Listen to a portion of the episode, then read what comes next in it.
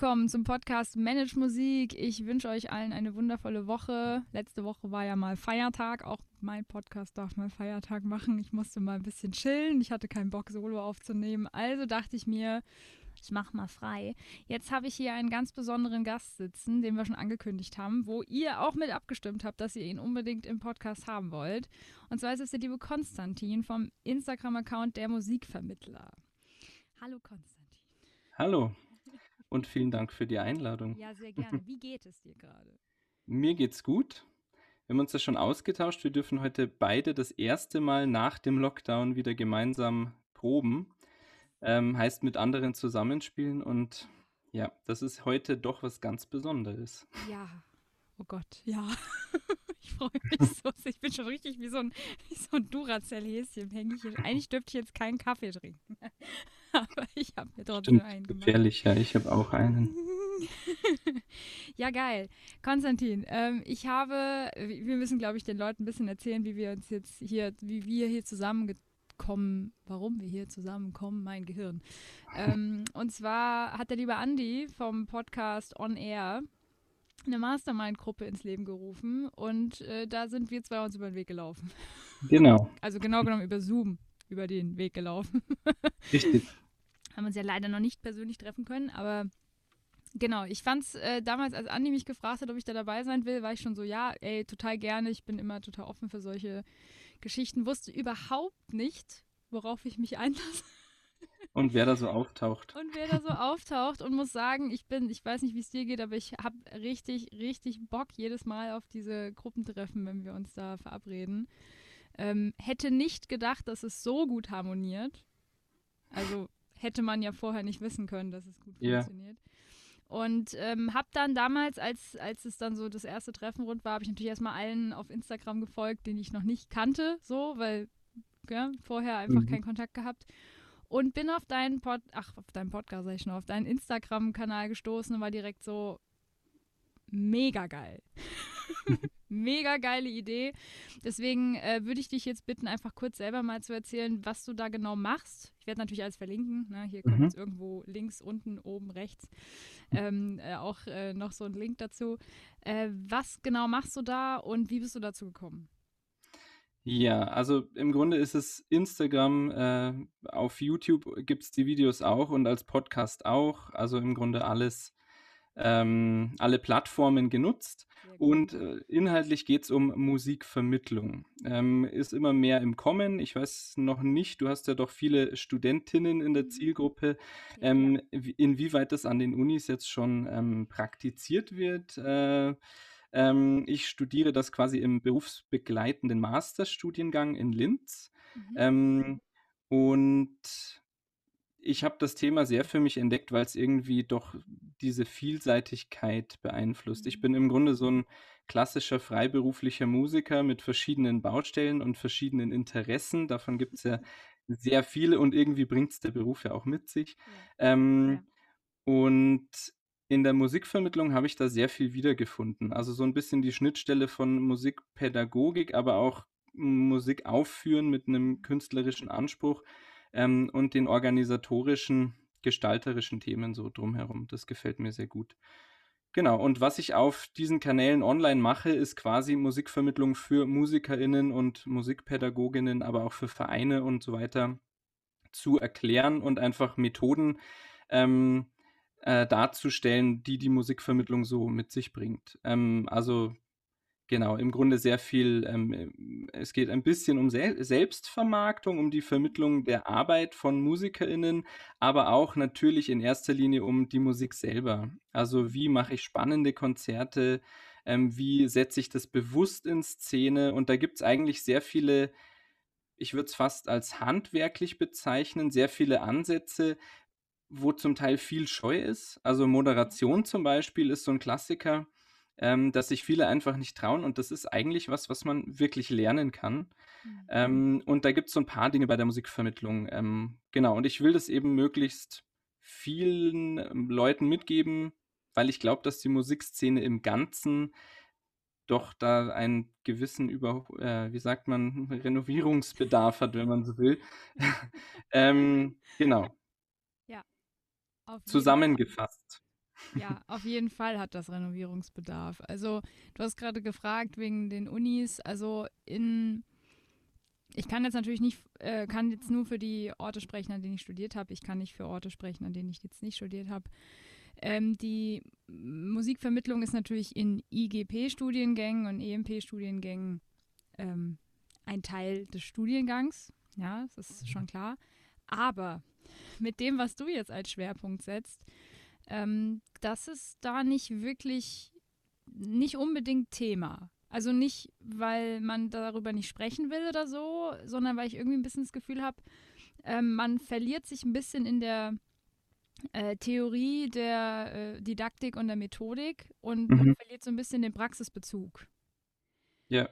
Und ich habe zum Beispiel einen Kurs mal belegt, das ist schon zwei Jahre her, das war aber noch nicht im IGP-Studiengang, sondern das war noch bei mir reiner künstlerischer Studiengang und zwar Konzertgestaltung. Mhm. Und das ging natürlich in die ähnliche Richtung. Das heißt, wir sollten am Ende ein Konzert organisieren, was dann in der Hochschule aufgeführt wurde ähm, und eben den ganzen Kram drumherum und natürlich auch den Vermittlungsaspekt. Mhm. So. Und das war dann so mein erster also Zusammenstoß mit dem Thema dass ich überlegt habe, okay, wie kann ich jetzt das Programm, das war jetzt kein Kinderkonzert, ne? Also ich habe das einfach als ganz normales Konzertprogramm gemacht, weil viele denken, glaube ich, an Musikvermittlung vor allem an Kinderkonzerte. Genau, an die konzertpädagogischen Angebote. Genau. Die sind auch am verbreitetsten. Ja. Der, daher kommt also das Bild damit, ja. Ja, und das ist, glaube ich, das, woran viele denken. Und ähm, das ist aber ja nicht Musikvermittlung nur.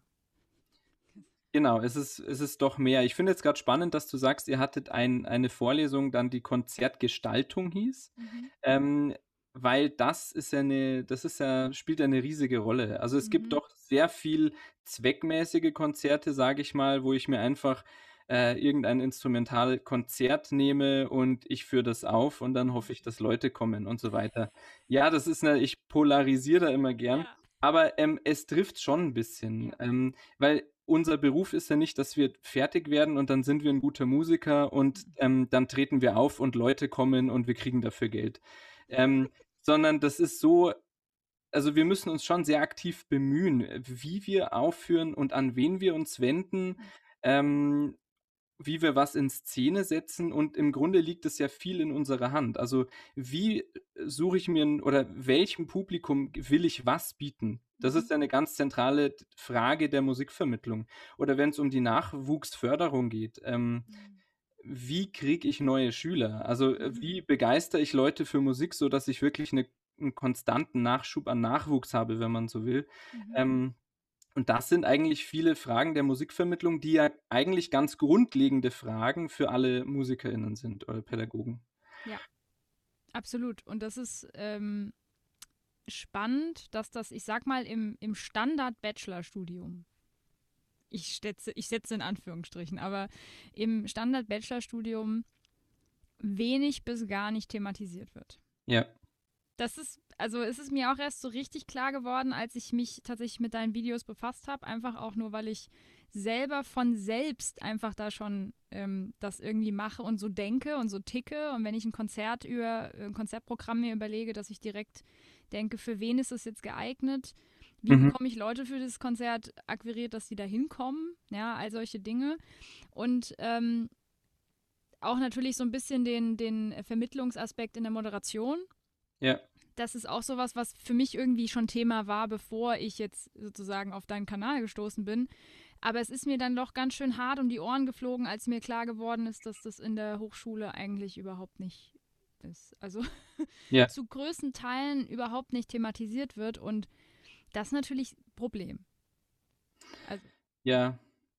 Ja, ich muss da immer aufpassen, auch dass ich da nicht zu zu negativ wertend ja. Das, ja. Das, äh, darüber spreche, weil ähm, das ist ja ein Prozess, äh, der jetzt mit der Zeit kommt, ja. Aber ich nehme das schon auch so wahr, dass an den Hochschulen immer noch sehr stark, ähm, ja, ich sag mal, eindimensional ausgebildet wird. Du bist aus dem äh, Konzertfach, nehme ich an, auch klassischer Art. Ich habe ja Jazz Posaune studiert äh, im Bachelorstudiengang. Ähm, da, und ich glaube auch viel deshalb, weil mir diese Offenheit in der Interpretation und so weiter einfach, äh, weil ich die da mehr gesehen habe als in einem klassischen Studiengang.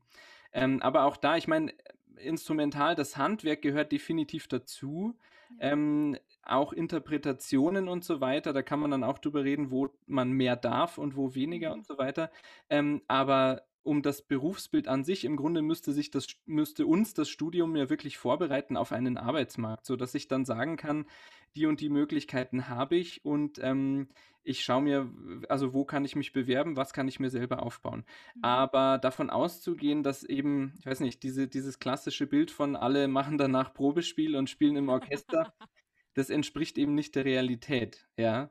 Ähm, und dass man sich da, und vielleicht ist es ja auch nicht das, was alle wollen. Also vielleicht mhm. geht es ja auch nicht allen darum, aber das Ausbildungssystem geht schon in die Richtung, würde ich behaupten. Ja, also das ist ja zum Beispiel auch das, warum Manuel und ich mit der Musikerschmiede angefangen haben. Das ist derselbe, derselbe Kick, auch warum wir in der Mastermind-Gruppe jetzt zusammenhängen. Das genau. ist ja, das kittet sich immer an derselben Stelle und zwar, dass wir ähm, alle, glaube ich, festgestellt haben, dass wir in der Ausbildung, die so in, ich sag mal, im deutschsprachigen Raum, weil wir haben ja jetzt auch hier Leute, ich habe viele aus Wien, die zuhören. Tatsächlich das ist mhm. ein ganz, ganz großer Österreich-Komplex, der man zuhört. Deswegen will ich ja. immer nur Deutschland sagen. Ähm, dass man da merkt, dass es da Defizite gibt, ausgerechnet da, wo es am Ende dann auch um um das geht, was uns das Essen auf den Tisch bringt und unsere Miete bezahlt. Das heißt, äh, genau da, wo wir ja. eigentlich ansetzen müssten, damit Leute selbstständig arbeiten, wenn sie keine feste Stelle oder nur eine kleine feste Stelle haben. Es gibt ja mittlerweile ganz viele aufgeteilte Stellen, dass man irgendwie eine Drittel Musikschulstelle kriegt oder eine halbe Stelle bekommt, ähm, was ja schon mal super ist. Also, das ist ja Hammer, wenn man überhaupt irgendwie eine halbe oder irgendwas Stelle kriegt. Aber ja. was ist mit denen, die die nicht kriegen oder die eben nur eine kleine Stelle haben? Was machen die sonst? Und ähm, wie überleben die auf dem Arbeitsmarkt? Und das ist genau die Frage, die man sich dann stellen muss, wo man denkt, okay, und wer bringt einem das nochmal bei? Ach so, ja, niemand. Also im Studium ist es irgendwie ja. tot. Da wird nicht, also es geht extrem viel auf fachliche und technische Ebene. Und das natürlich auch, das sagen auch die Hochschulen das hat gerade mein, mein ehemaliger Direktor hat es im Interview sehr, sehr gut gesagt. Der ist jetzt ja in Rente. Ähm, er war ähm, 15 Jahre Hochschuldirektor hier im, also im, im, Standort Wuppertal und hat gesagt, das können Hochschulen mhm. in der Form auch gar nicht bewerkstelligen. Ähm, von ihren Semesterwochenstunden. Ja. Ne? Aber wo ich dann sage, das, ähm, dann, werden, dann werden wiederum manchmal komische Sachen eingefügt in den Pflichtteil, wo ich sage, muss das sein? Wenn man dann nicht vielleicht, ja. weißt du, so ein bisschen, also man natürlich muss man irgendwie zu und abgeben. ja, und, und ich weiß nicht, ich fände halt diesen Praxisbezug, gerade was jetzt Musikvermittlung angeht, was du machst, so wichtig für künstlerisch Studierende genauso wie für Pädagogen. Also egal, ja. was man studiert. Ich glaube, das hängt aber auch damit zusammen, wie das in, in der Universitätslehre vermittelt wird. Also ich meine, was, was jetzt alteingesessene äh, Dozentinnen verkörpern, ist vielleicht was anderes, was wir jetzt mit jüngeren äh, Lehrern haben, ja. Ähm, und ich glaube, was du ansprichst auf äh, die Stellen und die Realitäten, die uns erwartet danach, ich glaube, dieses Thema ist auch ein kulturpolitisches, weil wenn wir in, im Studium nicht lernen, ähm, wie wir ähm, uns was aufbauen und vor allem, was das wert ist, mhm. Ähm, dann entsteht eben ein Markt, der sich so ein bisschen gegenseitig auffrisst, wie wir es ja eigentlich heute haben. Also ich glaube, es geht nicht nur darum, was erwartet mich als Freiberufler, wie ist es, Freiberufler zu sein, ist es überhaupt so schlimm, wie, wie man immer sagt, ähm, ist eine Anstellung überhaupt so toll und so weiter, das sind ja viele Fragen, aber vor allem auch dieses Selbstvertrauen, dass man sich als, als Freiberufler nicht unter Wert verkauft. Und, mhm. und das erleben wir jetzt gerade durch die Corona-Krise, wie viel das eigentlich wert ist. Ähm, und wie schaffen wir das, unsere Interessen quasi gemeinschaftlich zu formulieren? Und das sind Sachen, die mir wirklich abgehen im Studium. Ja, das stimmt. Das ist, ähm, das ist auch der, also für mich damals der Knackpunkt gewesen, ähm, zum Teil auch mit Manage Musik anzufangen. Also ich habe ja mehrere Gründe. Ich habe ja auch schon im Insta-Live mit Andy ähm, gedroppt, dass ich ursprünglich eine ganz andere Motivation hatte, wie die meisten von außen erstmal mitbekommen haben, weil ich gedacht, okay, die macht jetzt einen Blog zum Thema ähm, Planung und so und Selbstmanagement und so. Ne? Jetzt merkt man in meinem Podcast aber, dass es gan mir um ganz andere Themen ging, damals auch schon. Ich wusste aber, wenn ich damit anfange, und ich das direkt alles auf den Tisch lege, dann kriege ich die Leute nicht dazu, dass sie mir zuhören. Mhm. Weil das, ist, das sind auch so ein paar Themen, wo ich sagen muss, ähm, das geht natürlich dann auch stark in die Persönlichkeit rein. Ja, gerade so das Thema Wert, ja, was du gerade gesagt hast. Ähm, ich kenne Leute, die sagen, die haben Angst, ihre Preise anzuheben, weil sie denken, dass ihnen die Leute weglaufen oder, also ne, Schüler zum Beispiel. Oder, ähm, ja, aber bin ich das überhaupt wert? Und dann sitze ich da und denke, oh Gott, also wir reden hier ja gerade nicht mehr von Geld. Also das ist ja eigentlich, ja. also uns beiden ist das klar, aber vielen Menschen ist das dann nicht klar, dass sie gerade nicht von Geld sprechen, sondern bin ich das als Mensch wert, das Geld zu verlangen. Ja. Und dann geht es in Themen rein, wo ich sagen muss, das haben wir natürlich in der Mastermind-Gruppe, haben wir das ja auch schon äh, thematisiert, das werden wir auch weiter thematisieren. Da kitten sich plötzlich Themen, die natürlich überhaupt nicht im Studium irgendwie Zeit oder Raum finden, die aber dafür, also die da, wenn sie da passieren würden, das, meine, das machen wir ja jetzt quasi einfach von außen, ja. das ist quasi reinzubringen, die Leute mhm. halt ganz anders formt. Und ja. Fragen zu stellen, so wie du sie gerade gestellt hast, ist eine Stelle wirklich das Wahre? Das gute Frage, ja. Ist es Freiberuflichkeit wirklich so, dass man denkt, oh Gott, ja, ich werde nächsten Monat kein Geld auf dem Konto haben? ja. ist alles so unsicher. Ja, das stimmt. Ähm, aber ich glaube, also so wie jetzt äh, Podcasts von dir zum Beispiel entstehen und so weiter und ähm, auch unsere Gruppe, das ist ja im Grunde einfach Netzwerken und Austauschen und das tut ja total gut. Geht mir genauso. Ähm, und ich glaube, dazu darf man äh, die Leute einfach viel mehr ermutigen und auch selber dazu ähm, äh, animieren, weil ich habe auch oft so gedacht, okay, das ist jetzt eine gewagte Aussage und so weiter. Ähm, aber ich bei vielen Sachen, äh, die, die ich dann bei anderen Leuten anspreche, bei Kolleginnen, bekomme ich auf einmal doch die Rückmeldung, ja, stimmt eigentlich, ich, ich sehe das ganz genauso. Ähm, und ich glaube, wir hängen so ein bisschen zwischen so ganz etablierten Traditionen mehr oder mhm. weniger im, im Musikerdasein und ähm, aber auch äh, zwischen dem äh, Wandel. Also ich glaube, die, die, die jungen MusikerInnen, die nachkommen, haben auch vielleicht eine andere Vorstellung. Und ich glaube, jeder, der, der sich halt traut zu sagen, okay, ich würde es eigentlich gerne anders machen oder ich stelle mir das anders vor und so weiter, der zeigt den anderen, dass es auch anders geht und dass, dass das nicht so festgefahren ist, wie, wie wir uns, äh, wie wir es zum Teil erleben. Ja. Ja, Absolut. Das ist äh, ein goldener Satz eigentlich, den du gerade gesagt hast.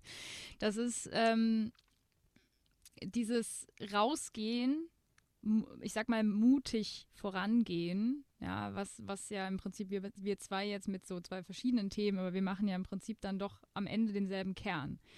Ähm, dann aber eben eine Alternative anzubieten zu dem aktuellen Norm, mhm. ja, der aktuellen Norm, so hat das zu sein. Ähm, da da werde ich immer, also da werde ich mir hellhörig, wenn mir Leute sagen, das ist so, weil das war schon immer so. Oder ähm, das ist so, weil das ist normal. Wo ich dann sage, nein, normal ist kein Begriff, das ist, ähm, das ist das subjektivste überhaupt. Also ja. ich kann nicht sagen, das ist so, weil das war, wir haben das schon immer so gemacht. Du kennst es mit Sicherheit ja, aus dem Blasorchester. das ist auch so ein, so ein Standardsatz oder, oder überhaupt in Ensembles, die fest eingefahren sind, wo dann kommt, nee, aber wir haben das schon immer so gemacht. Und dann sage ich, ja, aber warum denn? Ja. Ja, auf jeden Fall. Also da kann man schon aktiv einwirken, glaube ich, und ähm, langfristig was ändern, glaube ich, das, das, oder, das, das passiert erst, wenn man wirklich mehr Leute hört, die einfach was anderes machen wollen. Genau. Ja, und das ist ja genau diese, ähm, Bewegung, die gerade auch auf Social Media so ein bisschen passiert. Also das sind ja Gott sei Dank noch ein paar mehr Nasen als wir, ähm, die da ein bisschen vorpreschen und einfach sagen, hey, ähm, das ist auch möglich. Ja? ja, bei uns, ich muss, das muss man ja auch leider sagen, die Musikszene ist ja, was diese ganze Podcast- und YouTube-Geschichte angeht, so dermaßen hinterher. Jesus. Also, wenn ich mir angucke, was in Amerika vor zehn Jahren los war und ich mir anschaue, jetzt, jetzt durch Corona erst so richtig bei den, bei den meisten Musikerinnen hier in Deutschland angekommen ist. Ähm, ich weiß nicht, ob du diese Welle mitbekommen hast, dass am Anfang ich, ich habe ja vor vier Jahren schon mit A Cappella-Videos angefangen. So, dann kam Corona. In der allerersten Woche haben plötzlich sämtliche Nasen diese A cappella-Videos hochgezogen. Ja. Und Ein paar von uns, die das schon länger gemacht haben, haben uns, wir haben uns so geschrieben, so, ähm, was passiert hier gerade? Das sind die Leute, die mir vor zwei Jahren gesagt haben, jetzt macht sie auch noch A cappella-Videos. Das waren die Leute, die dann auf einmal alle auf den Trichter gekommen sind. Oh, Digitalisierung. Ja. Vielleicht sollte ich mich mal damit befassen. Und diese Welle, die da kam, war ja gut, dass sie jetzt kam, hat aber dazu geführt, dass ganz vielen klar geworden ist, ah, ich kann mich auch digital aufbauen in Form von, sei es jetzt irgendwie Social Media, du machst jetzt ja eben auch alle drei Plattformen, in dem Sinne ich auch, wo ich merke, du erreichst auf jeder Plattform andere Leute. Ja. Das ist wichtig. Wenn man mehr Ja. Leute erreichen will, sollte man nicht nur einen, einen Kanal benutzen. Ähm, und, und da gibt es einfach jetzt Alternativen zu dem, was man so in seinem Umfeld mitbekommt. Das ist ja dieses, die Leute sind so in ihrem, hängen Ja. so in ihrer Blase und dann gehen sie, sage ich mal, bei dir auf dem, auf dem Insta-Kanal oder auf deinen YouTube-Kanal und kriegen bei so einem Video so ein Brett vor den Kopf. Im positivsten Sinne. Also, weil es wirklich manchmal, du hast so Sätze drin, wo ich denke, Jesus, danke. ich ich könnte es nicht besser zusammenfassen, ja. Ähm, und das ist ja gut, weil das gibt Denkanstöße, das gibt, ähm, da geht bei den Leuten dann das Hamsterrad oben an. Und dann denkt man vielleicht mal darüber nach, man hinterfragt sich selbst so ein bisschen, sagt, okay, stimmt, irgendwie hat er recht. Also gerade dein Video übrigens mit den äh, Hochzeiten, Mhm. Hochzeitsspielen. Das Ja. war sowas, wo ich gedacht, da haben sich, glaube ich, viele Leute, die das gehört haben, ertappt gefühlt. Ja. Ja, bei dem hatte ich tatsächlich Angst, dass das einfach, das ist nämlich so ein Thema, was wirklich nicht so beliebt ist. Also Hochzeiten sind schon verrufen äh, unter Musikern. Ähm, aber klar, also wenn das dazu führt, ähm, ohne irgendjemanden vor den Kopf stoßen zu wollen, ähm, bin ich da sehr froh drüber. Aber ich glaube auch, dass die, die Krise jetzt tatsächlich ein bisschen offenbart hat, so schlimm die für uns alle war. mhm. Aber es ist halt eine Situation, wo du was ändern musst, ja, einfach um zu überleben. Und ähm, diese, diese, diese Eindimensionalität oder dass man halt alles genauso macht, wie man es halt einmal sieht, ja, es ist ein schwieriges Thema, aber jetzt kann halt tatsächlich sich was ändern und ich glaube, man darf da einfach auch viel experimentieren. Also, weiß nicht, hat jemand, ich, ich, bei allem, wo man irgendwie denkt, ähm, da habe ich jetzt Angst davor, das möchte ich jetzt, äh, weiß nicht, wie kommt das an bei anderen Musikern? Ähm, wenn man es doch macht, kommt doch nie was Böses zurück, oder? Also, Und also es selbst kommt doch wenn- meistens Bestätigung, genau. selbst wenn, finde ich es kein Grund, es nicht zu tun. Also auf jeden Fall, meistens kommen positive Rückmeldungen und, und ähm, Support. Ja. Ja? Aber selbst wenn da irgendwer, ne, der Andi hat das ja auch so ein bisschen erzählt von sich am Anfang, wo er seinen Podcast gestartet hat, dass dann erstmal so Leute so ein bisschen skeptisch waren. Die Leute hören heute alle seinen Podcast. So, und ähm, da, da muss ich immer sagen, das ist, äh, da zitiere ich gerne zum fünf Millionsten Mal Laura Marlina Seiler. ja, ähm, die Menschen, die, ähm, oder ich sage einfach den Satz, den sie dazu mir sagt. Was Paul über Peter sagt, sagt mehr über Paul als über Peter. Punkt. Ja, Ja, und wenn jetzt jemand zum Beispiel zu dir auf den Kanal geht und sagt, was bildet sich der Konstantin eigentlich ein, das so zu sagen, dann sagt das mehr über die Person, die das schreibt, als über dich als, als äh, Inf ich sag jetzt mal, Influencer, was auch immer wir da sind, ich weiß nicht, Content Creator. Schieß mich tot, das sind alles englische Wörter. das stimmt. Ähm, ich habe aber auch noch nie so eine böse Rückmeldung Nein, bekommen, muss ich ehrlich sagen. Was vielleicht kommt, aber das finde ich auch gut, das sind einfach ähm, kritische Rückfragen sozusagen. Aber das heißt, dass sich jemand mit dem Thema auseinandersetzt und Mhm. das finde ich wichtig. Und das führt ja auch dazu, dass ich darüber nachdenke, okay, weil ich habe schon manchmal Angst, dass ich mich aus dem Fenster lehne. Ähm, und dann ist auch wichtig, dass man das äh, hinterfragen kann. Aber Ja. einfach aus einer Bösartigkeit hinaus sowas ähm, zu kritisieren, passiert eigentlich gar nicht. Also ist mir noch nie so gegangen. Nee, mir auch nicht. Und ähm, ich, ich klopfe mal auf. Aber ich, ähm, ich muss auch sagen, ich habe bisher auch nur konstruktive Kritik bekommen, also so auch so technische Sachen am Anfang, als meine, als, als meine ähm, ähm, Tonquali war zwar immer gut, aber die Lautstärkenverhältnisse zum Beispiel waren am Anfang, da war ich, einfach- ich habe einfach angefangen. Und Ja. ähm, das, das, äh, das Positive ist ja, in dem Moment, du kriegst was gespiegelt, was dir selber zum Teil gar nicht auffällt manchmal und dann wie du sagst, kann man drüber nachdenken und sagen, oh stimmt, Kacke, das mache ich beim nächsten Mal anders.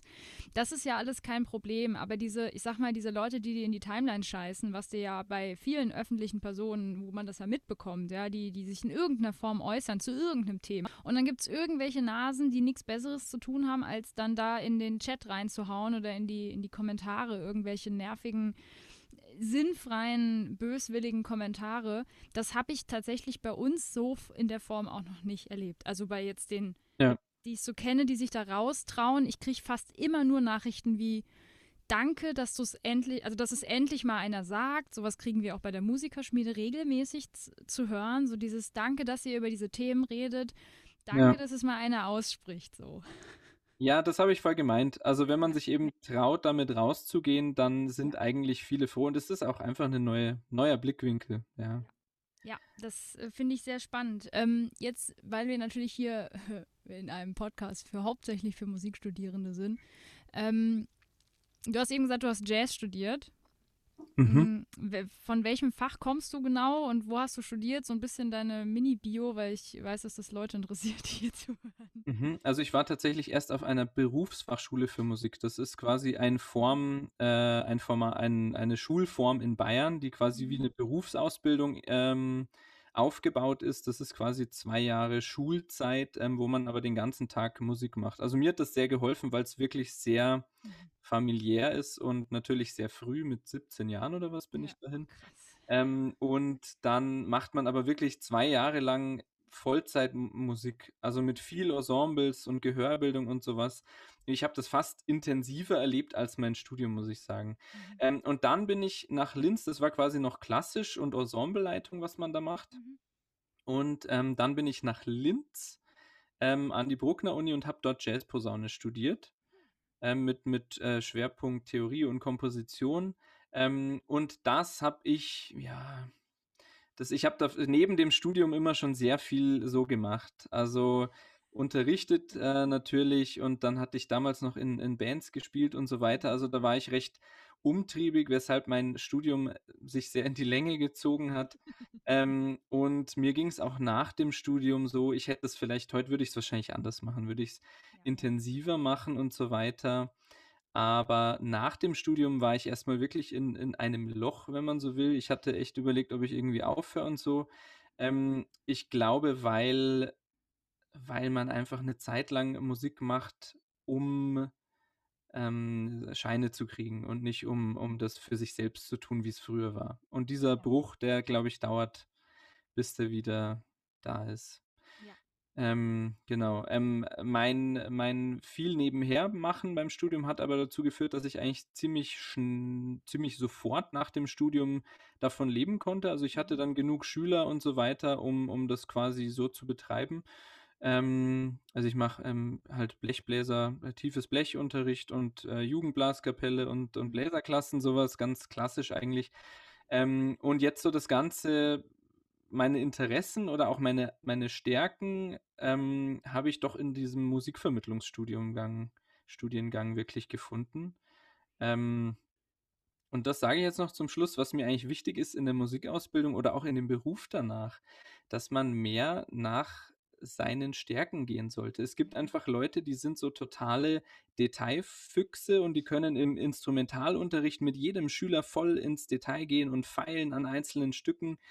Ähm, und das bin ich überhaupt nicht. Ich kann viel mehr mit Gruppen arbeiten und das taugt mir total. Also wirklich ähm, so einen Klangkörper zu bilden mit einer Jugendkapelle oder sowas, ähm, das taugt mir voll.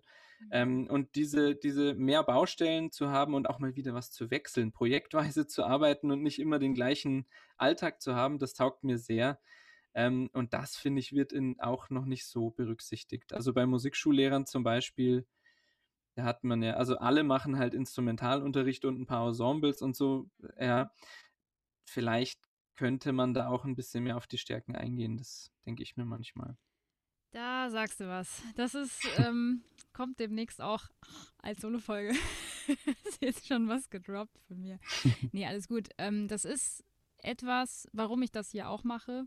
Das ist auch eine der Motivationen dahinter, weil ähm, ich habe selber relativ schnell gemerkt, was so meine Stärken sind.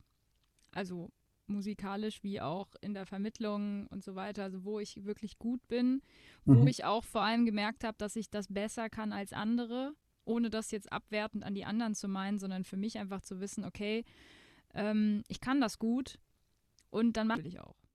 Ja.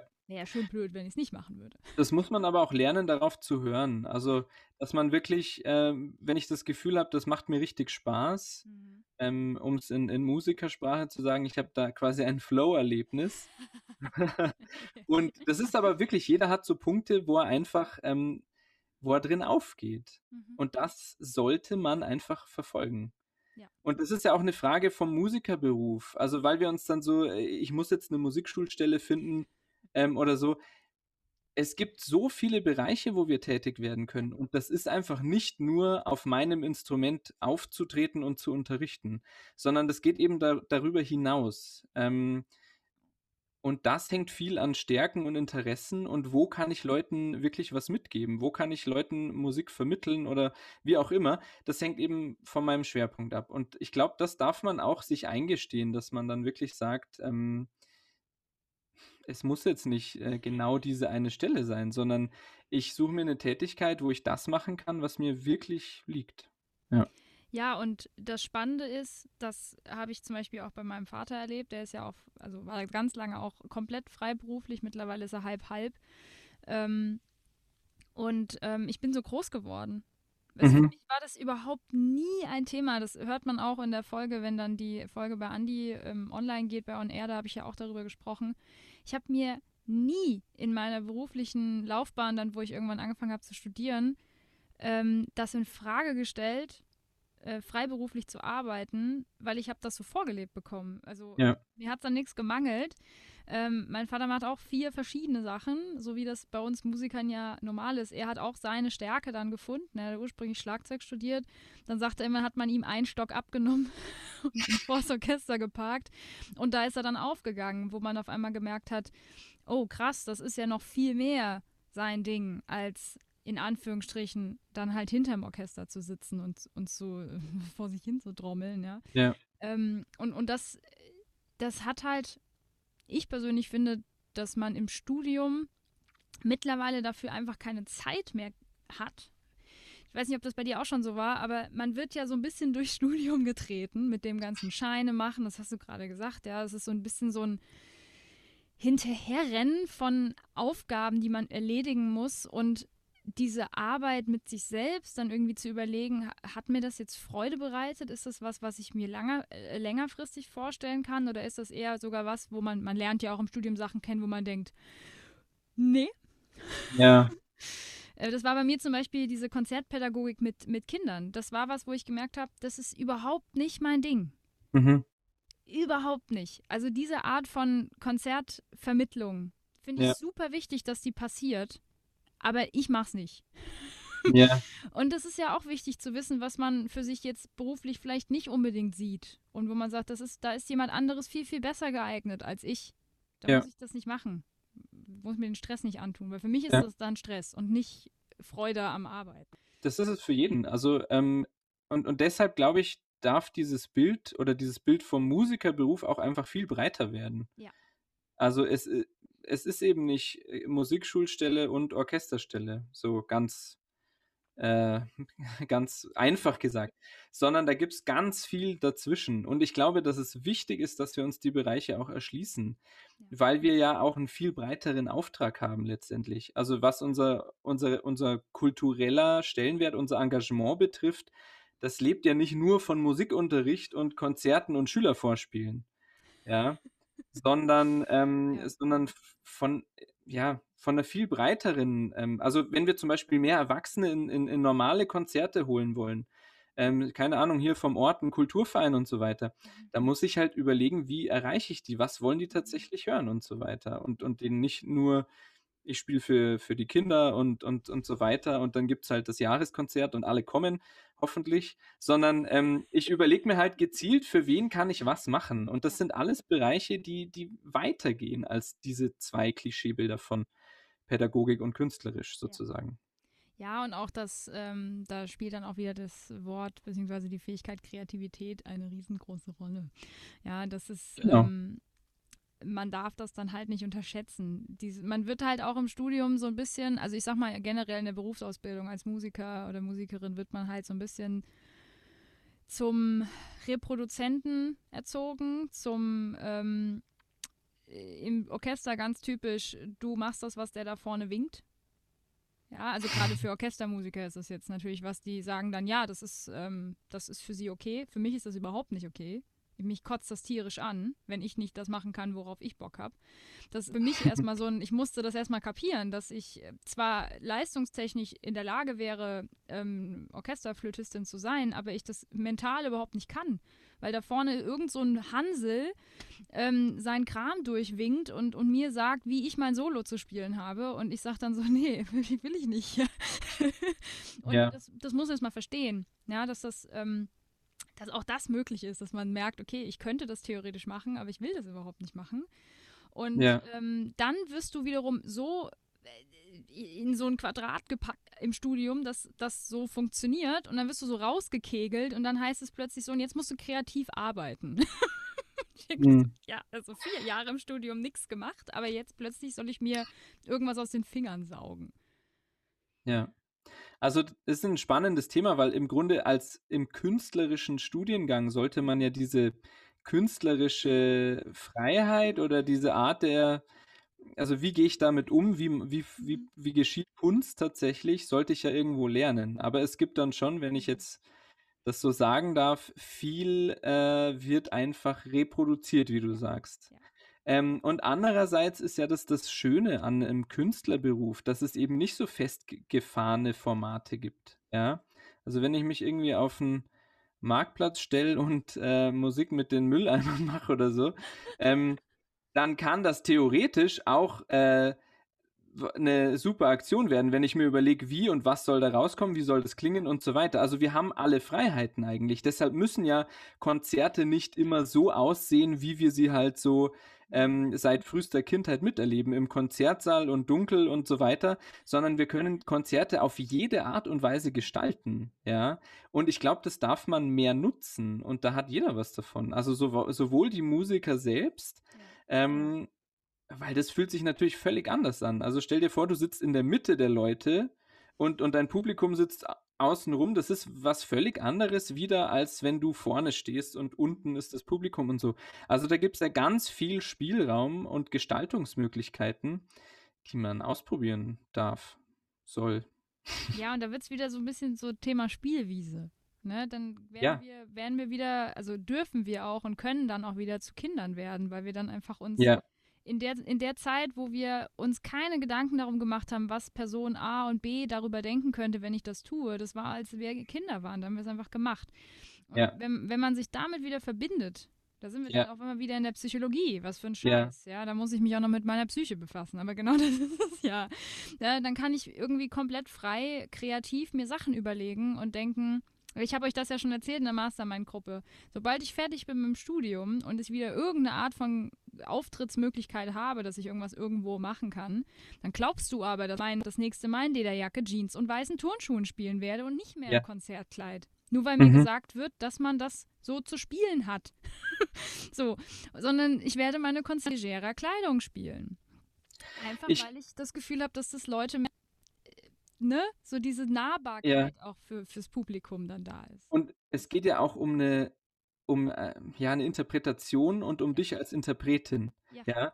Und diese Einzigartigkeit entsteht ja, weil du so bist, wie du bist. Genau. Ja. Und du, inter du hast eine völlig eigene, also nur du hast diese Sicht auf ein bestimmtes Werk oder auf, auf eine Musik und nur du hast diese Sprache, die du letztendlich in Phrasierung damit verpackst. Und ähm, deshalb finde ich dieses exakte Vorschreiben, wie ein Stück aus einer bestimmten Epoche jetzt genauso klingen kann, soll, das ist natürlich spannend, wie das mal war, so im historischen Kontext, aber was das werden kann, ist eine völlig andere Frage. Ich äh, finde da, ähm, Chili Gonzales ist da ein super Beispiel, weil der nämlich aus jeder Epoche äh, Musik spielt und sie auf seine Art und Weise Mhm. phrasiert. Und dann, weiß nicht, da gab es dieses Weihnachtsalbum, da hat er Last Christmas gespielt. Und ähm, weiß ich, schon, wenn ich das höre, ähm, grauenvoll. Aber er interpretiert es in einem ganz anderen äh, musikalischen Kontext. Und ähm, das hört sich großartig an, äh, ohne dass ich das Lied jetzt hören könnte vor Weihnachten. Natürlich nicht. Aber, ähm, und, und diese, äh, diese inter, ja, wie soll ich sagen, diese, diese Unvoreingenommenheit gegenüber diesen äh, Konventionen, die da pro Genre irgendwo beherrschen, die finde ich super, weil dadurch lebt die Musik einfach noch. Und ich glaube, das ist eigentlich, wie führen, wie führen wir klassische Musik auf und wie, wie interpretieren wir die heute? Das ist der einzige Grund, warum diese Musik nicht mehr so, so spannend ist für, für die breite. Masse, wenn ich so sagen darf. Ja. Sondern es ist einfach nur, ähm, wie funktioniert der Musikkonsum? Und der ist halt bei uns einfach nicht für alle gemacht, weil sich nicht jeder still hinsetzen will in einen dunklen Konzertsaal, wo ich nur die Musik höre quasi. Also ich sage es immer sehr drastisch, aber es geht, glaube ich, schon in die Richtung. Und wenn wir schaffen, das wieder anders aufzuführen, dann ein bisschen mehr Freiheiten geben, dann wirkt diese klassische Musik ganz anders, als sie in diesem äh, Kontext, wie wir es oft hören, wirkt. Ja, und, und die, ähm, also es gibt ja Momente, wo ich das total toll finde, dieses Setting. Also Mhm. das Ja. Setting, wovon du gerade redest. Gibt es, gibt es, es gibt Stücke oder es gibt ähm, ähm, Momente, wo ich sage, das ist der perfekt, das perfekte Setting einfach, auch fürs Publikum und so weiter, dann, dann funktioniert es. Das Problem, was du jetzt ja auch beschreibst mit deinen Videos oder wo du, wo du jetzt ja gerade vorbrechst, ist, dass es nur noch das gibt. Weil Mhm. früher hat man ja zu jeder Zeit musiziert. Es, es gab ja mal eine Zeit, wo das, diese, dieses bürgerliche Konzertleben, was Mhm. wir heute haben, das ist ja noch nicht so alt, das wissen viele nicht. Die denken irgendwie, das war schon immer so, aber jeder, der sich mit Musikgeschichte auseinandersetzt, weiß, dass das vor dem 19. Jahrhundert überhaupt Mhm. nicht Thema war, dass man Ja. da sich zu einem, alleine die Tatsache, dass mir mal mein Barockprofessor gesagt hat, wenn man in der Barockzeit ein Werk zweimal aufgeführt hat, dann war das Publikum beleidigt. Weil die wollten immer was Neues hören, weil da Ja. gab es kein Spotify und so. ja. Die wollten immer was Neues und da gab es auch keine Konzerte in dem Sinne, sondern da gab es entweder das am Hof, Mhm. dass man da eben, ne, man hat Fürsten, Könige, weiß der Geier und die haben ihre Hof, Haus- und Hofkapelle gehabt und dann wurde Musik gemacht ähm, auf, auf dem Dorf, ja, so wie wir das heute noch haben. Genau. Und, und da wurde überall wurde musiziert. In sämtlichen Kontexten, irgendwie auf dem Marktplatz hat dann sich irgendwer einer hingestellt und hat gespielt und überall war auch irgendwie Musik, aber es war ein anderer Stellenwert. Genau, oder die Musik war halt ähm, zu, also war eine Begleitung zu einer Genau. gastronomischen Sache zum Beispiel Genau. oder im Vergnügungspark. Ja. Ja, ja, oder du hast irgendwie, weiß ich nicht, was ich mega cool finde, was noch auf meiner To-Do-Liste steht, wenn ich fertig bin mit meinem Klavierstudium, äh, ist Barpiano. Mhm. Ja. Diese Art von Musik, dass man, also ich weiß nicht, ob ich das, vielleicht werde ich das auch irgendwann können, so zu improvisieren, aber es gibt ja ganz viele Stücke, die in diesem Stil sind. Wie früher Ja. einfach sich ein Pianist in der Bar sechs Stunden abends hingesetzt hat und durchgehend Klavier gespielt hat, nur Klavier.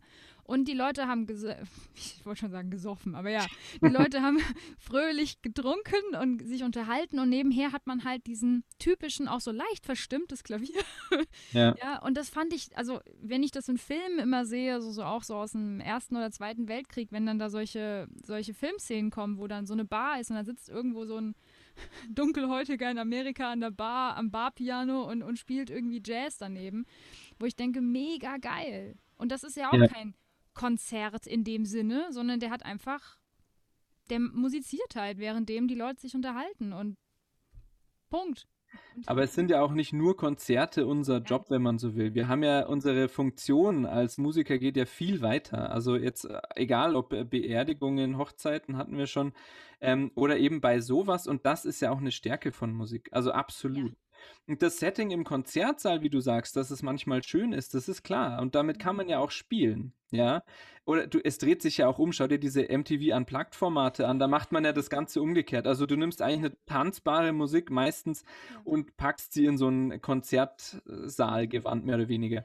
Ähm, also natürlich kann man damit spielen, aber die Frage ist natürlich, ob man, ob das das Einzige sein muss, ja. Und da gibt's viel. Also ich, ich kann da nur Sachen empfehlen. Also wie da gibt es das Podium Esslingen zum Beispiel.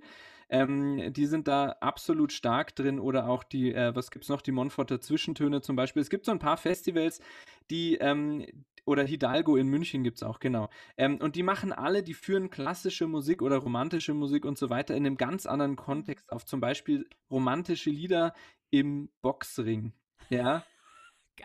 Klingt total schräg, aber das wirkt so anders als in einem Konzertsaal. Klar. Also muss man sich mal anschauen. Es wirkt komplett anders, als wenn ich das einfach so in gewöhnter Atmosphäre. Und es ist inszeniert und ich bin da ganz anders drin als, als Zuhörer, als, als in dieser passiven, als in dieser Passivität im Konzertsaal. Ja, ich bin auch total inspiriert, also jetzt nicht nur von dir, aber auch, auch von dir, was das angeht, als wir, äh, ich weiß nicht, bei welcher Mastermind-Gruppe mir das so kam. Ich meine, auch Stefan hatte das gesagt dann in der einen, in der einen Sitzung, ähm, dass sobald es wieder geht, wirst du aber glauben, dass ich mit der Flöte einfach auf die Straße gehe. Irgendwo hin. Ja. In ein Café, ähm, einfach kurz fragen, hey, ist okay, wenn ich hier ein bisschen spiele? Ja, ich meine, wahrscheinlich freuen die sich, ja, weil immer da, wo Musik ist, kommen die Leute hin. ne? Und sich einfach random mal so an drei, vier Ecken hinzustellen und da wir so lange darauf verzichten mussten, also wir ausübende Musizierende, dass wir so lange darauf verzichten mussten, ich freue mich auf den Tag, wo ich das wieder machen kann. Ja. Ich habe das früher nicht gemacht, nicht weil ich irgendwie Angst oder so hatte oder weil ich dachte, nee, ich will das nicht machen, sondern weil ich das überhaupt nicht auf dem Schirm hatte, dass auch das möglich ist. Dass mir einfach an einem Samstag, wo ich Zeit habe, mein Instrument ist so klein, das passt in, ein, in, eine, in eine Handtasche. ja. Und dann latsche ich einfach irgendwo rum, pack das Instrument aus und spiele einfach eine Runde. Und in was, wie geil wäre das, wenn irgendwo anders noch ein Musiker ist, der irgendwie das hört ja. und sein Instrument auspackt und das sich hinstellt und das wir machen es einfach zu zweit ja. oder was auch immer. Ähm, weil das fehlt einfach so auch dieses ähm, Live-Musizieren in so, ich sag jetzt mal, in unkonventionellen Kontexten. Mhm. Ja, und es ist ja dann immer eine Überraschung, wo du auftauchst, genau. ja. Also, und das kommt aber, also ich finde das auch, da, da entsteht einfach im Moment was, was ganz Besonderes, eigentlich wonach wir immer suchen. Also dieser Kontakt zwischen Publikum und ja. Musikern, der ist ja so in einem normalen Konzert, kann der sehr stark sein oder auch weniger stark, je nachdem, wie, wie spannend das gerade ist und so. Und bei so einem Über Überraschungseffekt in der Öffentlichkeit ist es ja riesengroß, wie gebannt ja. die Leute schau dir Kinder an, wie die dann sowas ja. anschauen. Das ist, das ist der Wahnsinn. Und das ist eigentlich, was wir immer erreichen wollen, glaube ich. Und wenn das eben nicht mehr überraschend ist, also wenn halt dann hm, Sol Solist kommt auf die Bühne und verbeugt sich, setzt sich hin, das sind wir alles gewohnt, das sind Rituale, ja. ja. Aber wenn der jetzt stolpert auf der Bühne und dann irgendwas Lustiges sagt dazu, dann sind auf einmal alle voll aufmerksam, ja. Und, und das ist ja was, wo man mitspielen kann. Also wo man wirklich sagen kann, ähm, wie kriege ich Aufmerksamkeit, wie mache ich was Spannendes, was Besonderes. Und in so einem Setting einfach draußen, da siehst du Leute, die sonst nie ins Konzert kommen. Und ja. deshalb ist es ja total stark. Ja, das und, und ich finde die ähm, ähm, auch, also ich weiß nicht, es geht gar nicht um die Musik, die dann gespielt wird, sondern es geht einfach um diesen Kontakt, diese, diese Energie, diesen Energieaustausch wieder, der fehlt mir so sehr. Genau. Weiß, jeder, jeder weiß genau, wovon ich rede. Und weil die Musik aber nicht mehr zählt, ist es auf einmal auch wurscht, ob du Klassik spielst oder Jazz oder irgendwas. Es geht genau. um, die Klänge wirken alleine und das ja. ist mega stark. Ja. Das, das ist wie in, in Film, was war Tatort? Ähm, gestern, glaube ich, war so auf einmal ein Klavierstück drin, Debussy, ne, am Sonntag, glaube ich, weiß nicht mehr. Debussy, äh, Arabesque Nummer 1 oder so. Ah. Und ähm, das wirkt so anders da drin. In einem Konzertsaal, okay, da sind Leute dann abgeschreckt, aber da ist es auf einmal einfach die pure Wirkung dieses Stücks, ja. ja. Ähm, und das finde ich immer spannend. Also wenn diese Konventionen von einem Genre wegfallen und nur noch die Musik übrig bleibt, dann wirkt sie auf einmal bei jedem wieder, mehr oder weniger. Ja. Ja? Ich habe auch mal, das war, das war kein Tatort, aber es war auf jeden Fall so ein Krimi-Film, so ein klassischer, ich meine, Deutschland hat einfach, wir haben zu viele Krimis, egal. Ja. also es war so ein Krimi-Film auf ZDF, keine Ahnung, und ähm, ich habe den zu Hause, weil meine Eltern kamen so durch und dann kam plötzlich bei einer Szene das Lacrimosa aus dem Requiem von Mozart. Mhm. Und ich war völlig irritiert, weil ich war wirklich so, hä? Also es war auch so eine traurige Szene und natürlich gab es irgendwie, keine Ahnung, Särge, Beerdigung, ich weiß nicht mehr, worum es ging. Auf einmal geht dieses, dieses Lacrimosa los und mein Vater guckt mich einfach mal an und sagt, ist das nicht, ist das nicht das Requiem? Und ja. wir waren wirklich beide, wo wir dachten, krass, dasselbe wie bei dir jetzt, das wirkt auf einmal ganz anders. Also gut, das Lacrimosa ist ja sogar nicht mal von Mozart, egal. Bleiben wir historisch korrekt. Aber aus dem Requiem und ich war so krass, wie auf sofort, man denkt irgendwie, das ist so eine Filmmusik. Also vor allem jemand, der keine Ahnung ja. hat. Der empfindet das als Film, Serienmusik, wie auch immer. Und man bewertet das dann auch einfach nicht. Weil wenn man dem jetzt gesagt hätte, dass es Mozart ist, hätten vielleicht der eine oder andere gesagt, was? Ja, dann passieren so ein bisschen die Berührungsängste, ja, ja. Ja, ja, ja, genau. Ja, so, was Mozart? Ugh. Und, und es wäre nicht aufgefallen, also es ist nicht aufgefallen. Also für jeden, der nicht Musiker nee. ist, ist es nicht aufgefallen, weil das ja. hat in dieser Szene gut gepasst und ähm, oder auch generell, wenn klassische Musik wieder, ich sag mal, wiederverwertet wird in, in Filmen oder Serien, wo ich mir lachen muss, wenn dann meine Schüler mir sowas sagen wie, ja, boah, das ist voll schön. Und ich ja, das ist äh, Brahms. ja, aber das ist auch ein Anknüpfungspunkt. Ja. Also wirklich. Also wenn wenn es da so Serien gibt, ich weiß nicht, mhm. Fargo zum Beispiel ist eine saustarke Serie und in der dritten Staffel ist wahnsinnig viel klassische Musik ähm, drin. Und sowas ähm, zu verwenden ist stark. Und, und wenn du Schüler hast, das ist genau so ein Anknüpfungspunkt, wo du sagen kannst, ähm, wenn du sie mal hast über die Wirkung, mhm. dann ist, sind sie auf einmal offen dafür. Ja. Und ich glaube, da darf insgesamt viel mehr passieren, ähm, dass man diesen Kontext ändert, weil die Musik einfach an sich mhm. natürlich immer funktioniert. Ja, ja und ich kriege die auch meistens über Filmmusik. Also das ist, glaube mhm. ich, bei vielen Lehrenden so, die können mir jetzt das bestätigen. Also viele Schüler kriegst du gerade am Klavier, weil am Klavier kannst mhm. du halt alles auch bearbeiten oder es ist bereits bearbeitet, ja. Ähm, ja. Und gerade so jemand wie John Williams, Hans Zimmer, ähm, Jerry Goldsmith, das sind so, das sind so Komponisten, die haben so exorbitant viele Filme geschrieben, Musik dazu geschrieben, mhm. dass man immer irgendwas findet, was die cool finden. Und ich meine, gerade John Williams, wenn man, ich habe da so ein paar Ausschnitte aus so Dokumentationen, die habe ich mir dann extra runtergeladen für auf dem iPad, dass ich dann, wenn ich mit Schülern sowas mache, dann sage ich, okay, ja, wir spielen gerne Star Wars, kein Problem. Wir spielen Harry Potter oder Lord of the Rings oder was auch immer. Aber wir gucken uns mal an, wie sowas entsteht. Und die Faszination davon, wenn die dann sehen, wie so ein John Williams vor 120 Musikern in, der, im, in dem Londoner Studio Harry Potter ja. aufzeichnet und sehen, was das für ein Aufwand ist, das, was sie am Ende im Kino oder im, dann abends beim Filmeabend irgendwie einfach so im Hintergrund, ja. so, äh, ne, das wird dann so mitgefressen, ähm, dass man da auch, auch wiederum so einen Wert für schafft und sagt, hey, die Filmmusik, stell dir einfach mal kurz vor, der Film, da gäbe es keine Musik. Und da ja. gucken immer alle so, oh Gott, nee, das wäre voll komisch. Sag ich, genau. Mhm. ja, das ist ein, eine der wichtigsten Teile, finde ich. Ähm, ja. und, und da kriegst du sie oft auch zu symphonischer Musik wiederum, weil ich meine, klar, John Williams, äh, der quasi ähm, der zweite Bruckner so ähm, oder, oder Holst, ja, ganz oft, wo ja. ich dann denke, da kannst ja, du das ist ja auch, genau, Gustav Holst die Planeten, da gibt es, ich weiß nicht, welche das ist, aber das ist ja was fast eins zu eins kopiert. Das ist schon arg. Ja. Aber das stimmt total, ja. Also ähm, da ist so viel Verwandtschaft, das ist sich so ähnlich. Ja. Und das ist ja immer auch ein, ein schönes Beispiel, weil im Film wirkt es ja, ja. Genau. Also man ist einfach in dieser Geschichte drin, in dieser Stimmung und deshalb wirkt die Musik total. Ja, im Konzertsaal ist nur die Musik und die Aufmerksamkeit bewusst nur auf die Musik gelenkt. Es ist alles mhm. dunkel, Ruhe und so weiter. Also man will, dass man sich voll darauf konzentriert. Und das hat ja auch eine Berechtigung, ja. Aber wenn ich jetzt neue äh, Menschen mit Musik begeistern will, für Musik begeistern will, die das noch nicht haben, dass sie sich wirklich nur darauf einlassen können und da dann voll drin aufgehen, dann muss ich ihnen halt ein Thema bieten, ja. ja.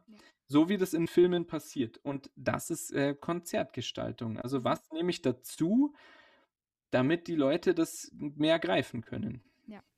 Ja, und da, da kommen ja plötzlich, also was ich zum Beispiel wahnsinnig gerne mache, ähm, oder was ich jetzt gerne machen möchte, wenn es da wieder geht, ähm, sind diese, ich sag mal, interdisziplinären Projekte, dass du einfach Kunst verbindest, Literatur ja. verbindest, auch Film also ich habe so viele Ideen im Kopf von, ähm, von klassischer Flötenliteratur, auch solo, die du mit einem bestimmten, mit einer, mit einer Film oder überhaupt einer Szene an die Wand werfen kannst, mhm. da den Ton wegnimmst und dann eben diese neue Musik oben drauf setzt.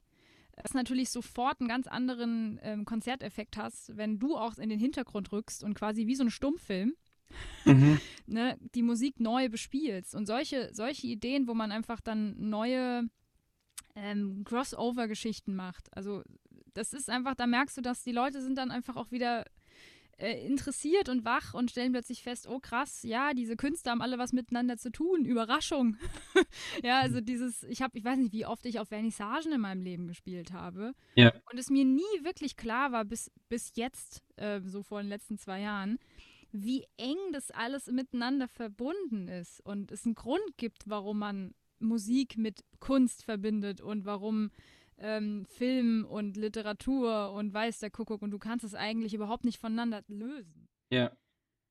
Und genau. Dann wird es spannend. Das stimmt total. Und das taugt mir auch an der Musikvermittlung so, weil wir immer nach solchen Dingen suchen. Also, und es hat ja im Grunde alles die gleiche Gesetzmäßigkeit. Mhm. Ja. Also schau dir Storytelling an, das kannst du in, in tausend, das kannst du in, in Bildern, in einem Dialog, äh, Text allein, Musik genauso. Also ja. das ist alles eine Sache letztendlich und, und ein, ein Spannungsverlauf. Ja. Ähm, und je mehr man damit einbezieht, auch von anderen Künsten, von anderen Disziplinen, desto lebendiger wird es, glaube ich. Und vor allem, desto greifbarer wird es mhm. halt für andere MusikhörerInnen. Ja. ja. Gender. Der Gender-Wahnsinn ist bei uns eingetreten in Deutschland. Ja, ähm, das, ich, ich finde vor allem gerade Leute zu kriegen, die halt vielleicht schon bei einer anderen, ich sag mal, Kunstdisziplin ähm, äh, so ihren Schwerpunkt haben und ihnen dann wiederum so einen neuen, so einen ähm, neuen Bereich zu eröffnen. Ja? Mhm. Ähm, gerade wenn jemand sehr belesen ist und sehr literaturaffin ist, gerade solche Leute kriegst du ja eben dann mit dieser Kombination auch eher zu einer bestimmten ja. Musik. Und ähm, da, man darf dann nicht vergessen, das hat ja dann auch nichts mit dem Alter zu tun. Das ist ja genau das. Ich habe ganz lange bei Musikvermittlung ja. an, an, Kinder gedacht und dann ist mir irgendwann aufgefallen, völliger Quatsch, das geht bis ins hohe Alter. Also, ich glaube im Gegenteil. Ja. Und auch für Kinder, auch für Kinder, ich glaube, wir versuchen immer zu sehr uns auf Kinder einzustellen. Dabei wollen Kinder auch nur einfach ja. uns, wie wir sind, sehen, ja? ja. Und nicht irgendwie total die Stimme heben und ja, oh. das machst du super. Also, das wollen Kinder ja gar nicht und sie merken es sofort, sondern du machst halt das Gleiche, wie du immer machst, nur halt natürlich verständlich für Kinder. Ja. Aber ähm, das ist sich alles sehr ähnlich, glaube ich.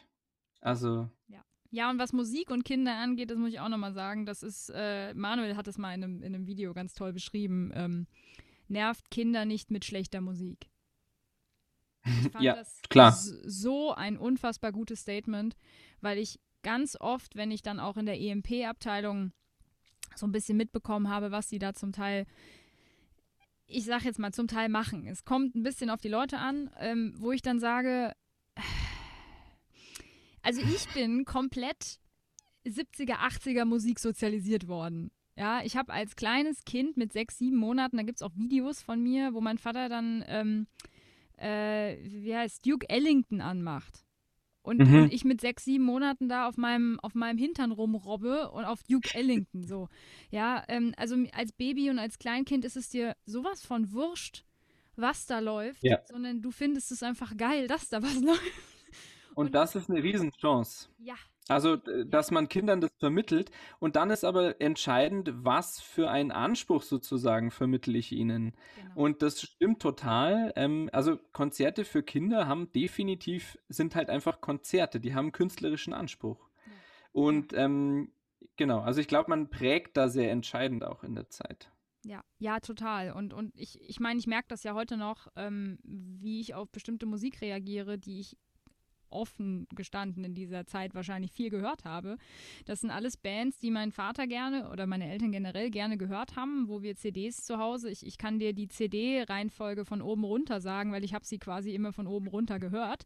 Ähm, mhm. Ähm, und natürlich, ja, wenn ich mir, wenn ich mir heute meine Playlisten auf meinem, auf meinem Handy angucke, denke ich mir, ja, das ist 90 Prozent von dem, ist das, was ich als Kind damals gehört habe.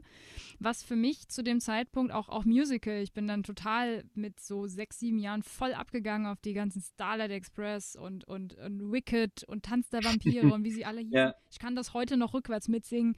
Ähm, Und wenn ich mir das dann überlege und denke, dieses ganze, äh, diese ganzen Klänge, die in meinem Kopf sind, diese ganze Hörgewohnheit, spiegeln sich ja wieder auch, wenn ich selber musiziere. Total. Das ist quasi dein äh, kreatives Potenzial. Genau. Ja. Und ähm, das ist ja auch ein wichtiger Punkt der Musikvermittlung. Warum machen wir solche Angebote für Kinder? Dir ging es jetzt sehr gut zu Hause, du hast sehr viel mitbekommen. Ja. Aber das ist eben nicht bei allen so. Und das führt dann dazu, dass für andere ähm, so sowas wie, also schwerer greifbare Musik, klassische Stücke in schwer, neue Musik, sowas, ähm, solche Zugänge sind dann nicht selbstverständlich und die versucht man mit Musikvermittlung natürlich auch noch zu bieten und daher viele konzertpädagogische Angebote letztendlich. Ja, ja und das In, ist ja. sehr wichtig. Ich finde das total, total schön, dass es da auch heute so viel von, auch von den großen Orchestern und so gibt, dass es dann einfach in, ich sag mal, in jeder Stadt, wo es ein Orchester gibt, heutzutage auch konzertpädagogische Angebote gibt. Ja. Ähm, oder auch von kleineren Häusern, die dann muss ja dann nicht Kinderkonzert sein, aber wir machen eben konzertpädagogische Projekte, wo man vorher eine Einführung bekommt. Genau. Ähm, das gibt es hier in Wuppertal übrigens. Das macht auch unser Direktor, also jetzt ehemaliger Direktor der Lutz Werner Hesse, macht das hier auch immer noch. Also wenn das dann, dann wieder mhm. irgendwann stattfindet.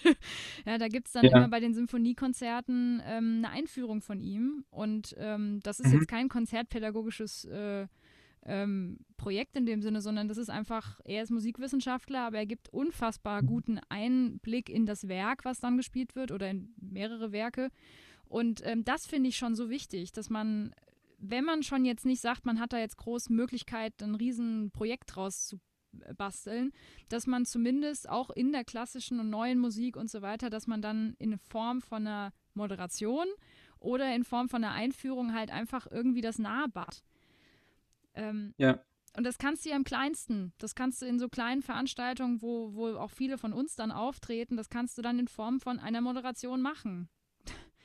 Und genau. Es ist ja eben, es ist ja nicht immer ein Riesenprojekt, sondern ich glaube, das ist einfach so eine Grundhaltung mhm. und die kannst du bei jedem Konzert einfach praktizieren. Also einfach nicht davon ausgehen, dass jeder so viel über Musik weiß wie die Musiker auf der Bühne. sondern dass halt da einfach Leute sitzen, die, die was Spannendes hören wollen. Ja. Und das ist, glaube ich, eigentlich, das ist so mein Antrieb ein bisschen. Ähm, ich meine, wenn ich mir vorstelle, was in einem Fußballverein abgeht, ich habe überhaupt keine Ahnung. In meiner Vorstellung gehen die eine Woche, einmal die Woche zum Training, aber da spielen sie auch einfach nur Fußball. Ja. ja? Und natürlich ist da viel mehr dahinter. Und bei uns ist es noch extremer vermutlich.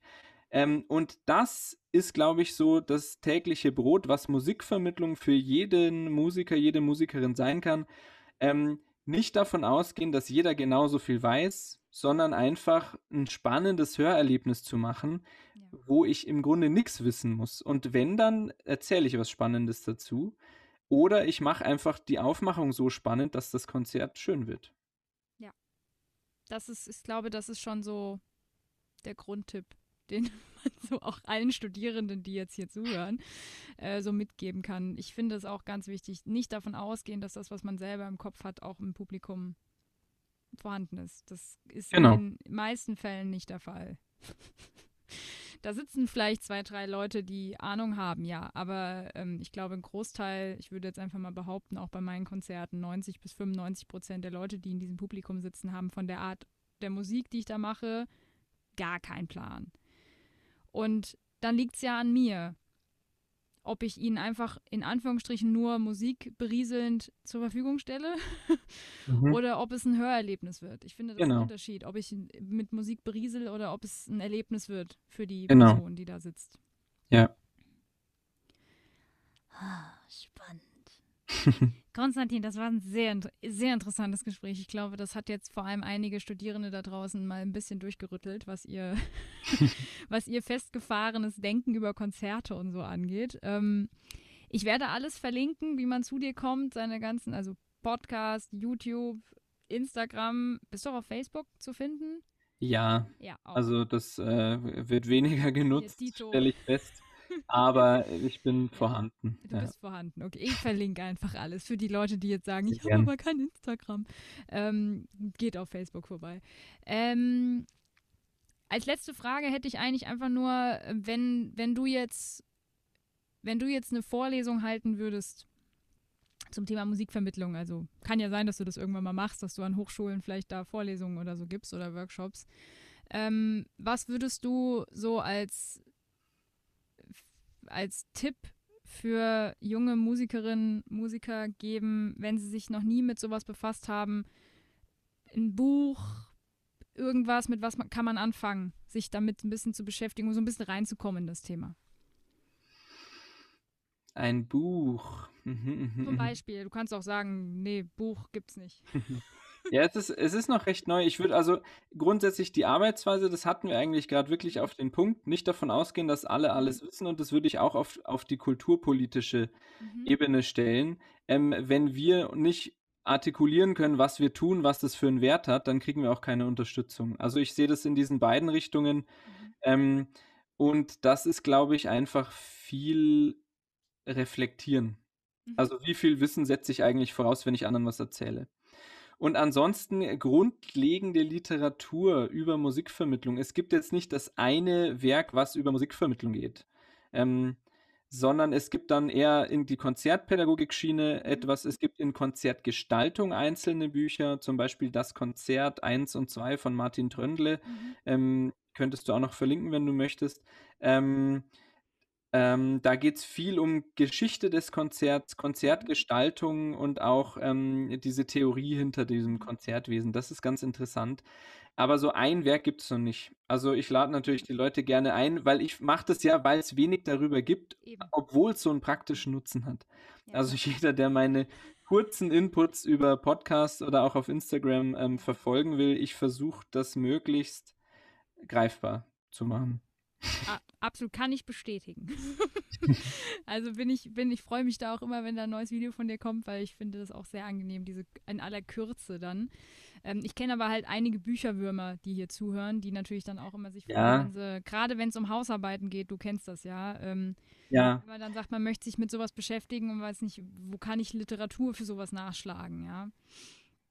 Ich kann noch mal schauen, ob ich was explizit finde. Ich glaube, es kommt einfach noch aus ein paar verschiedenen Bereichen. Und was ich finde, gebe ich dir noch, dann kannst du es verlinken. Ähm, ansonsten einfach auf die Suche begeben. Man findet eigentlich, wenn man gezielt danach sucht, mhm. immer die Schnittstelle. Also wenn ich so sprechen über Musik, schreiben über Musik, das ist dann Musikjournalismus und so weiter. Oder also da gibt es viele verwandte Themen. Ähm, genau, aber ich suche noch mal, dann kann man es vielleicht, äh, find ich, vielleicht finde ich noch ein paar gute Tipps. Ich kann mir nämlich vorstellen, dass der eine oder die andere jetzt das Gefühl hat, so, oh, das Thema wäre vielleicht was für meine Bachelorarbeit. weil das, ja, kann ich voll empfehlen. Ja, ja. Das ist, weil ich glaube, da gibt es auch einfach noch nicht so viel. Also ja. ich könnte mir vorstellen, dass ähm, also jetzt nicht an Literatur, sondern an, an Bachelorarbeiten, ja. Ähm, ja. Ich glaube, die meisten beschäftigen sich dann doch eher entweder mit was Geschichtlichem oder mit was sehr Pädagogischem. Also das ist also gerade, ich meine, als künstlerischer Student musst du bei uns in Deutschland zumindest größtenteils keine Bachelorarbeit schreiben, wenn du nicht willst. Ähm, aber im pädagogischen Tatsächlich? ja, ja. also du, uh. du kommst in, also bei einem normalen Bachelor jetzt zum Beispiel bei uns in der Hochschule in Köln ist es zumindest so, ähm, habe ich die Wahl gehabt bei meinem Flötenabschluss zwischen einem 60-minütigen Konzert moderiert mit dokumentierter Recherche ähm, mhm. oder einer Bachelorarbeit. Mhm. Und ich bin natürlich nicht blöd. Also ich meine, ich, ich habe schon Examensarbeit in Mainz geschrieben. Und es ist witzig, weil die Leute denken immer so, ja, Saskia, du schreibst doch auch so gerne. Ja, aber nicht wissenschaftliches Arbeiten. Das ist mhm. was, was überhaupt nicht mein Ding ist. Und ich schreibe zwar gut, aber ich kann ja in der Art und Weise, wie ich meine, meine Posts und meine Blogartikel verfasse, so kann ich ja keine Bachelorarbeit schreiben. Ja, und ja. Ähm, ich bin da zum Beispiel auch einfach äh, das ist nicht so meins. Also ich, ich mache das, weil ich muss jetzt ja auch für meinen Klavierabschluss noch eine Bachelorarbeit schreiben, aber ist nicht so meins, aber vielleicht sagt jetzt der eine, oh, cooles Thema und deswegen, also alles, was wir irgendwie noch finden, haue ich einfach unten in die Show Notes und in genau. die Infobox, genau, bei YouTube, ähm, damit man da einfach sagen kann, okay, ich kann mich ein bisschen vielleicht hier und da, das, das Konzert, ja. das kenne ich, also die, die zwei Bücher, die kenne ich, Aha. aber äh, sonst wäre ich jetzt auch so, ja, also jetzt nur, weil du gefragt hattest nach dem einen Werk, wo man quasi so einen Einstieg findet. Ja, ich kenne viele Werke, die also wirklich sich auf einen, äh, auf einen Fachbereich mhm. beziehen, mhm. aber eben nicht das eine, wo man so reinschnuppert, mehr oder weniger. Ja. Okay. Aber wenn man ein Thema hat, findet man viel dazu und das ist natürlich dankbar für die Arbeit. Ja, genau. das ist wichtig auch. Also für alle, die jetzt vielleicht vor der Bachelorarbeit oder der Masterarbeit sogar stehen. Äh, man braucht viel Literatur. Das äh, ja. kann man nicht mit fünf Quellen machen. Also das kann man bei einer Hausarbeit machen, aber nicht bei einer Bachelorarbeit. Da geht das dann nicht. Konstantin, ich danke dir vielmals dafür, dass du hier warst und ähm, fand das sehr, sehr spannend. Also ich bin gespannt, was die anderen Nasen hier so sagen über das Gespräch und ich schicke euch alle wirklich wärmstens Empfehlungen äh, zu ihm rüber. Also egal, ob ihr jetzt Pädagogik studiert oder nicht. Äh, gerade auch die Künstler und Künstlerinnen sollten da vorbeischauen, weil gerade für die ist es ja auch sehr, sehr spannend. Aber ich finde, einfach mal reinschauen. Ja, vielen Dank für die Einladung. Hat Spaß gemacht. Ja, sehr gerne. Es hat auf jeden Fall, sehr, ich fand es sehr inspirierend. Also ich habe jetzt schon, habe jetzt schon wieder zehn Ideen, muss ich gleich aufschreiben. sehr gut. Für etwaige Konzertprogramme, wenn ich dann wieder darf. Dann wünsche ich euch jetzt natürlich wie immer eine schöne Woche. Nächste Woche gibt es auf jeden Fall eine Solo-Folge und dann kommen noch so ein paar Interviews mit den anderen Nasen aus unserer Mastermind-Gruppe. Ich muss die nur noch aufnehmen mit denen. die werden also alle einmal vorgestellt, dann wissen dann auch alle, wer alles drin ist. Ja? Genau. Mir wurde schon gefragt, denn da in dieser Mastermind-Gruppe, von der ihr da schreibt und von der ihr da gesprochen habt. Und ich so, hatte ich nicht. Ja, hoffentlich habe ich die Erwartungen nicht ähm, unter, unter erfüllt. Ja, genau. Nein, ich glaube, du hast sie, hast sie übertroffen. Nein, alles gut. Ähm, ich wünsche euch eine schöne Woche. Dir, Konstantin, wünsche ich einen schönen Tag und ähm, wir hören uns nächsten Dankeschön. Montag wieder. Bis dann. ciao, ciao.